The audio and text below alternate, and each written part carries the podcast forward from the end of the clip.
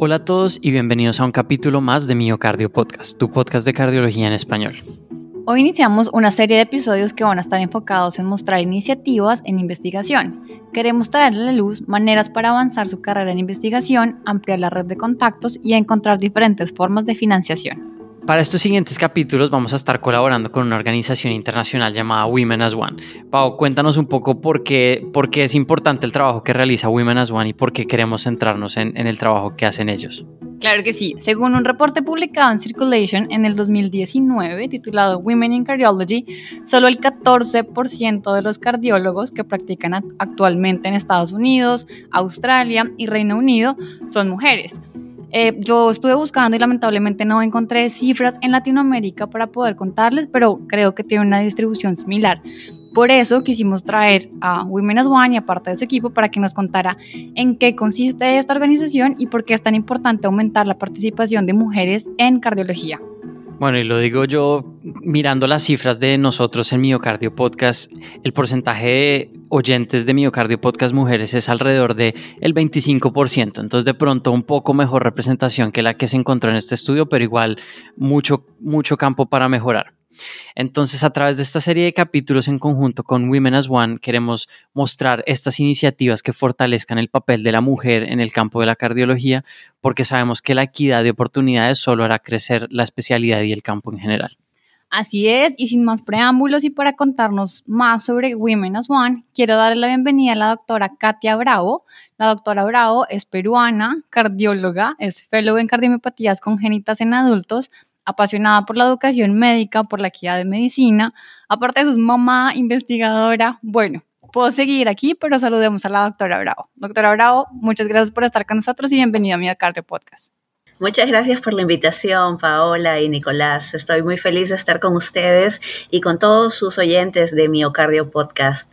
Eh, como saben, eh, me encanta eh, la educación médica y también eh, la investigación y estar aquí es un honor para mí y espero poder compartir todo lo que he aprendido en este tiempo en Women as One con ustedes y con su noble audiencia. Women as One está compuesto por varias mujeres que no solamente son cardiólogas, sino que también forman parte del equipo administrativo. Tenemos aquí a Rebeca Ortega, a Alexandra MacLeod, y también a Erika Squarey. Ellas, junto con todas las mujeres que han subido sus perfiles al directorio de talentos, forman parte de esta gran comunidad que es Women as One. No, muchas gracias a, ti por aceptar nuestra invitación y por todo el trabajo que se está realizando. ¿eh? Y quisiera empezar preguntando quién es Katia Bravo, cómo ha sido la, trayectoria hasta este momento y en qué proyectos actualmente estás trabajando. Bueno, yo soy peruana, me crié, nací y me crié en Lima. Eh, estudié en la Universidad Nacional Mayor de San Marcos, que es la universidad más antigua de América, y luego de terminar medicina hice mi servicio rural en la posta médica de Guarón, en Pasco, y al año siguiente vine a hacer mi residencia de medicina interna en la Universidad de Rochester, en Nueva York. Posteriormente eh, fui a Houston, donde hice mi fellowship de cardiología en la Universidad de Texas, en Houston. Y ahora me encuentro en Los Ángeles, en donde soy fellow de cardiopatías congénitas del adulto en la Universidad de California en Los Ángeles. Como saben, ha sido muchos, muchos años de eh, entrenamiento, pero estoy muy feliz de, de, que, bueno, a lo largo del camino uno, uno siempre aprende demasiado y justamente una de las cosas que he aprendido es eh, hacer investigación y he desarrollado una pasión hacia esto, eh, ya que hay muchas formas en las cuales podemos ayudar eh, a nuestros países de origen y sobre todo por medio de la investigación podemos hacer una diferencia en cómo las personas viven o llevan sus, sus enfermedades. En el campo de cardiopatías congénitas, eh, como saben, eh, existe una diferencia muy grande entre países en desarrollo y países desarrollados. Este campo de cardiopatías congénitas en el adulto no existe en nuestros países primordialmente. Eh, existe más en países desarrollados porque el 90% de los pacientes con cardiopatías congénitas sobreviven a la adultez. Pero en los países en desarrollo estas cifras no son tan altas, quizá probablemente llegue al 60%. y eso es sobre algunos trabajos en Latinoamérica que lo citan eh, sobrevivencia al eh, pasar un año de edad. No sabemos realmente cómo es la situación en adultos.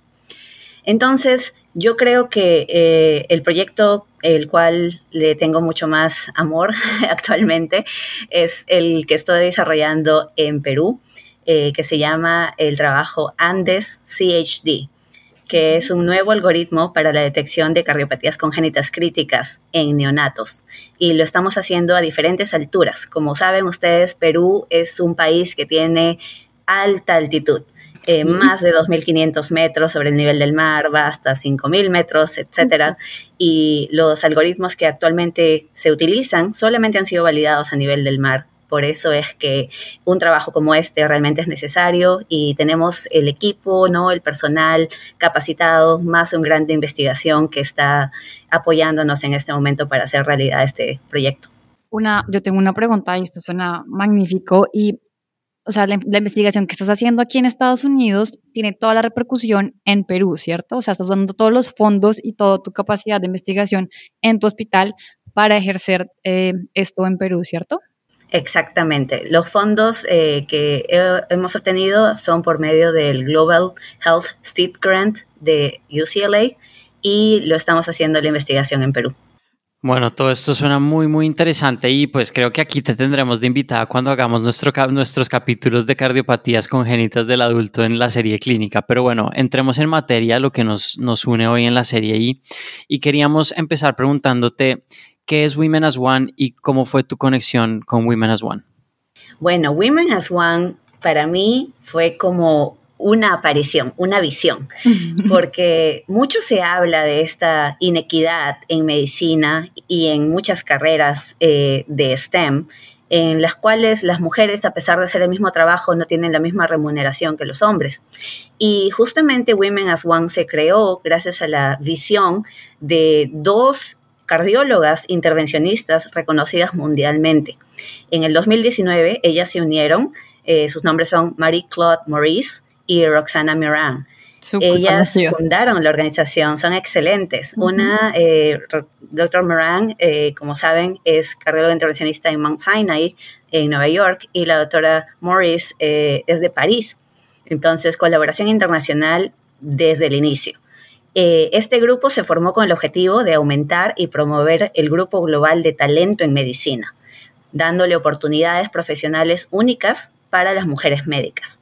Y eh, dentro de su visión, eh, ellos describen que buscan eliminar las disparidades de género dentro de medicina, empezando con cardiología, a través de un programa global orientado a tres cosas, amplificar, fortificar y unificar a las mujeres en todo el mundo. Eso suena súper interesante para todas las cardiólogas que nos están escuchando, que hacen parte de nuestra audiencia. ¿Y cuándo, se creó este grupo? ¿Cómo fue que todo empezó con ellas? En el 2019, eh, las doctoras Miran y la doctora Maurice eh, se reunieron mm. y básicamente mediante varias conversaciones, ellas cuentan, ¿no? Que inclusive escribieron eh, la idea de Women as One en una servilleta, en uno de estos meetings que sucede, ¿no? Internacionalmente. Y ellas tuvieron esa visión de hacerlo realidad y de conseguir la colaboración de eh, staff administrativo, ¿no? Muchas otras eh, mujeres cardiólogas que también creen fervientemente en esta misión y en esta visión y también asociarse con diferentes empresas, ¿no? Para que pueda ser eh, la calidad de los programas totalmente viable, ¿no? Y que eh, esta ayuda pueda llegar a la mayor cantidad de mujeres. Excelente. Y ya nos hablaste de la doctora Meran y de la doctora Morris, que pues realmente no necesitan presentación, pero ¿quiénes más conforman este, este, este colectivo de Women as One? En realidad es un grupo muy grande. Eh, hay varias colaboradoras. Están aquí eh, Erika Squarey, está también Alexander McLeod y hay, hay, bastante, mucha más gente detrás de cámaras, como lo decimos, ¿no? Y es un equipo bastante cohesionado. Eh, aparte de ellos, existe también todo un directorio de mujeres cardiólogas que se ha formado eh, por vía de la página web, que es el Talent Directory. Y estas mujeres también forman parte de Women as One, pero no dentro de la, de la directiva, ¿no? Digamos que están en el pool de talento de Women as One. Ahí está para que nuestra audiencia se vaya y se suscriba y se meta para que haga parte de esta, de esta red tan interesante. Em, y yo sé que la organización está muy centrada en propiciar investigación y promocionar el trabajo realizado por cardiólogas. Y algo en lo que quiero hacer énfasis y que nos cuentes es sobre los dos programas que tienen Women as One. Uno es el Escalada or Climb y el otro son los premios escaladores o Escalator Awards. Em, ¿de qué, ¿En qué consisten estos programas? Bueno, sí, los dos principales programas de Women as One son los que has mencionado. El programa Climb es un programa que se ha lanzado recién el año pasado. Es una serie de actividades totalmente dedicado a aumentar las habilidades procedimentales. Digamos, eh, si yo soy intervencionista y quiero mejorar en mis habilidades para abrir coronarias totalmente ocluidas, ahí puedo enrolarme al programa Climb que tenga el track en CTO o coronarias totalmente ocluidas. Si yo soy una eh, cardióloga de electrofisiología y quisiera eh, sacar más ventaja en cómo poner eh, dispositivos de resincronización cardíaca y cómo hacer mejor la canulación del seno coronario, puedo inscribirme a CLIMB para tener esta habilidad extra. Y así, eh, este programa Climb es totalmente gratuito. el 2020 eh, se lanzó. Bueno, el programa Climb pudo tener varios logros, tanto en ganancia de habilidades de procedimientos eh, por vía de la asociación con las mujeres médicas y también con partners de la industria. Entonces, digamos, ¿no? Los, las industrias que hacen dispositivos de marcapasos o las industrias que tienen algún tipo de eh, cateterismo, ¿no? experiencia en cateterismo han participado en este programa. Me parece fantástico tener ese talent directory y poder conectar gente interesada en aprender con gente experta en el campo y poder ofrecerlo de manera gratuita. Eso me parece una oportunidad increíble. Eh, y eso fue el Climb cuéntanos un poco de qué es el, Escalator. Ok, el Escalator Awards eh, también fueron dados desde el año 2020. Eh, tiene eh, ya dos ciclos, del año 2020 y del 2021, y está establecido para escalar la carrera de las mujeres médicas, dándoles una oportunidad de desarrollo profesional único y de grant funding, ¿no? Fondos para poder hacer algún proyecto. En este tipo de eh, award, ellos eh, te dan la libertad de poder escoger qué tipo de proyecto eh, quieres desarrollar, ya sea educativo o de investigación. y en realidad yo soy una de las que se ha beneficiado con este Escalator Award y la oportunidad que hemos tenido ha sido excelente, increíble, porque tiene dos tipos de divisiones, digamos. Una que es para investigadores ya un poco más establecidos y la otra que es para gente que recién está empezando, como nosotros, que podemos eh, calificar como mentees, eh, bajo la eh, coordinación y el apoyo de un mentor. Entonces, estos dos tipos de divisiones hacen que muchas mujeres puedan aplicar, no importa en el lugar o en la fase de entrenamiento que estén. Ok, muy interesante. Em, y cuéntanos un poco, tú eres una de las ganadoras del Escalator Awards, pero sabemos que existen otras mujeres latinas que también se lo han ganado. ¿Cómo es la participación de, de, los latinos en, estas iniciativas de Women as One? La participación de las latinas ha sido eh, muy buena. En realidad, empezando desde los premios Klein, por ejemplo, en el 2020 eh, hubieron 37 aplicantes, de los cuales 7 fueron hispanos, que nos da un porcentaje más o menos de 19%. Y este, al final de eh, los 30 participantes que hicieron este Climb Course, 13% eh, eran de Latinoamérica. Entonces, es una representación bastante significativa. Significativa. y en cuanto al Escalator Award, en la parte de research, por ejemplo, hubieron cuatro aplicantes hispanas de 32, que es más o menos 13%. Y en la parte de mentor y, mentee, eh, hubieron dos aplicantes hispanos, que son más o menos 13% de los aplicantes. Bueno, eso, eso me alegra mucho saber lo que estén aplicando, pero la, idea con esto es que también más mujeres sigan aplicando y que aumentemos ese porcentaje de latinas en estos programas. Em, tengo varias preguntas. Quiero empezar por cuáles son los requisitos para cada uno de estos dos programas.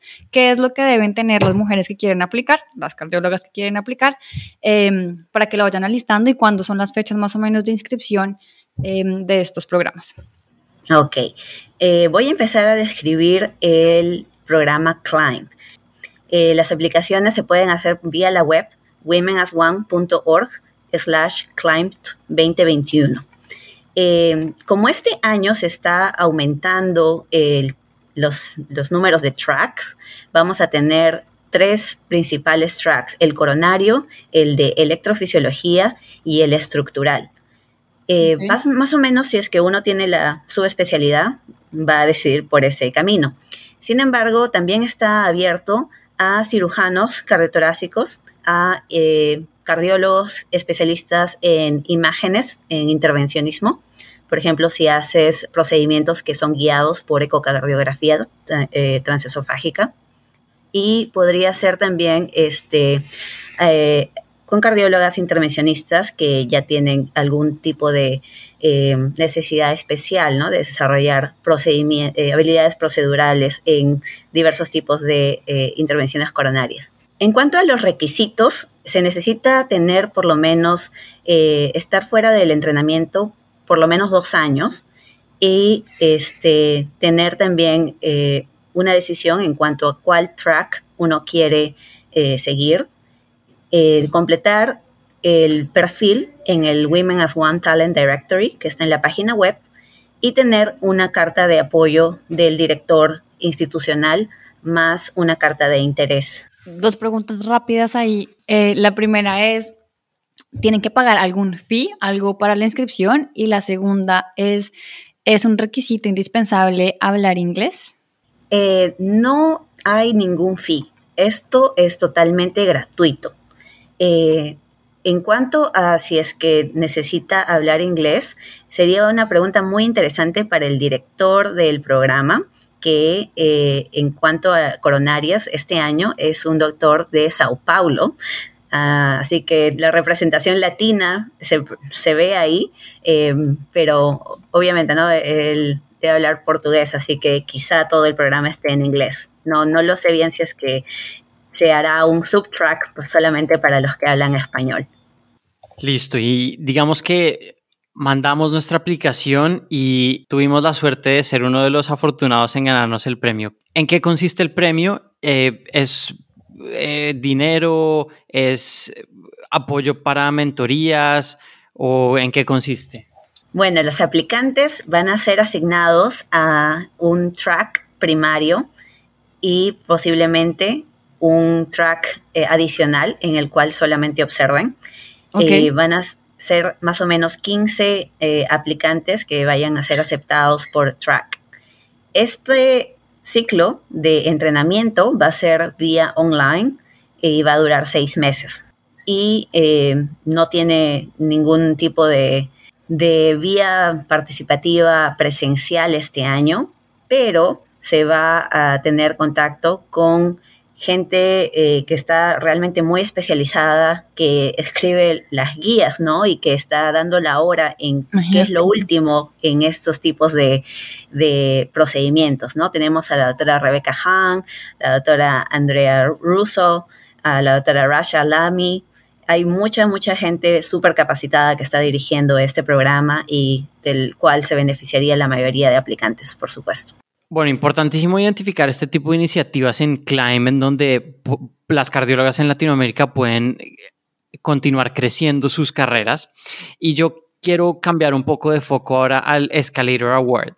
Y quería preguntarle cómo funciona la aplicación al Escalator Award, cuáles son los requisitos eh, y cómo funciona este proceso en general que pues tú conoces muy de cerca porque has sido una de las beneficiarias de este premio.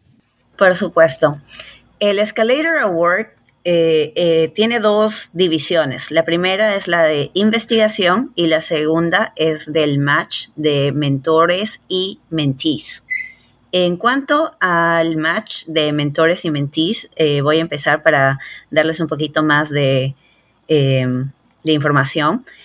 Este es el primer año que se ha hecho y han tenido una convocatoria bastante amplia a nivel mundial con fellows que estén en entrenamiento, eh, desde cardiología o cardiología intervencionista o cualquier subespecialidad, y eh, mentores que tengan esa disponibilidad para poder eh, tener una relación totalmente directa ¿no? con los fellows y poder llegar a un producto consolidado al final del año de mentoría. los requisitos realmente no fueron tan es, digamos, eh, específicos o exactos porque era una, una, convocatoria bastante abierta, no había muchas restricciones. el requisito inicial era tener un perfil en el directorio de talentos y el requisito secundario es escribir una carta de interés y tener el apoyo del director de programa en cuanto a los mentís eh, para poder eh, participar en esto y tener un tiempo protegido perdón, perdón, interrumpir, tengo una pregunta ahí. ¿Los, los mentees pueden estar en otro país completamente diferente a los mentores o tienen que estar en el mismo país, por ejemplo, en Estados Unidos los dos? Totalmente eh, buena, excelente pregunta. Yo soy la única que estoy en Estados Unidos de los mentees. Las otras mentees están una en Sudáfrica y la otra está en Dhaka. Así que totalmente diferente. Eso me parece, este programa me parece espectacular. A mí me parece que en mi experiencia personal, esa relación de mentor-mentí es una de las cosas más importantes cuando uno está empezando y está interesado en, en, el tema de la investigación, de la innovación. Entonces me parece que es una excelente oportunidad para las personas que estén interesadas en esto, investigar de qué se trata y, y, y aplicar. Exacto. Y en realidad la relación con el mentor es una relación que uno tiene que nutrirla, uno tiene que apoyarla desde el inicio y es una relación bilateral bastante hermosa en la cual ambos crecen. Eh, los requisitos para los mentores era justamente eso, ¿no? Tener esa, esa capacidad, ese, eh, ese historial también de ser una persona que pueda llegar a unos productos terminados, ¿no? Con un, con un mentee. Y, bueno, la, espero que en el 2021 esta convocatoria siga abierta y que salgan muchas más parejas ¿no? de mentor-mentees eh, en los futuros años. Yo quería preguntarte, ¿nos puedes dar algunos ejemplos de algunos de los productos que hayan salido de estos match entre mentores y mentees? Y bueno, cuéntanos el, el tuyo, por ejemplo, por favor. Esta es una, una revelación así antes de tiempo. Eso, mejor, mejor. Eh, hay varios proyectos. hay varios proyectos que eh, se han discutido, son tres parejas, como les dije. Eh, la primera pareja están muy distantes, ¿no? una está en Hopkins, que es la mentora, y la mentí está en Sudáfrica. Y ellas están trabajando un proyecto muy interesante sobre cardiomapatía periparto. Así que hay, hay muchas novedades por ahí, un potencial proyecto de investigación bastante grande. Eh, el otro eh, set de participantes están eh, muy, muy interesadas en hacer que este programa de mentoría pueda ser de acceso global. Y obviamente empezando con cardiología y con mujeres, ellas tratan de desarrollar una especie de eh, caja de herramientas para que podamos tener éxito en este tipo de relaciones de mentoras y de mentees. Y el tercer grupo, que es el mío, junto con René Bullock Palmer, que está en New Jersey, en Deborah Hart and Long Institute, estamos tratando de desarrollar eh, dos proyectos. Uno de investigación sobre disparidades en el cuidado de los adultos con cardiopatías congénitas y el otro proyecto es un proyecto educativo en el cual intentamos eh, incrementar el interés de los fellows de cardiología general en cardiopatías congénitas y poder hacer un impacto inicialmente en Estados Unidos, pero esperamos que en el futuro sea global también. Todo eso suena muy interesante y espero que varios de los que se nos están escuchando se motiven a aplicar o a replicar esto en, en cada uno de sus países y puede usar para beneficio no solo del hospital o de la ciudad en la que estén, sino del país y de la comunidad en general en la que se encuentran. Yo estoy totalmente de acuerdo en eso, inclusive me han motivado a empezar mi propio grupo de mentoría eh, con los estudiantes de San Marcos de Lima.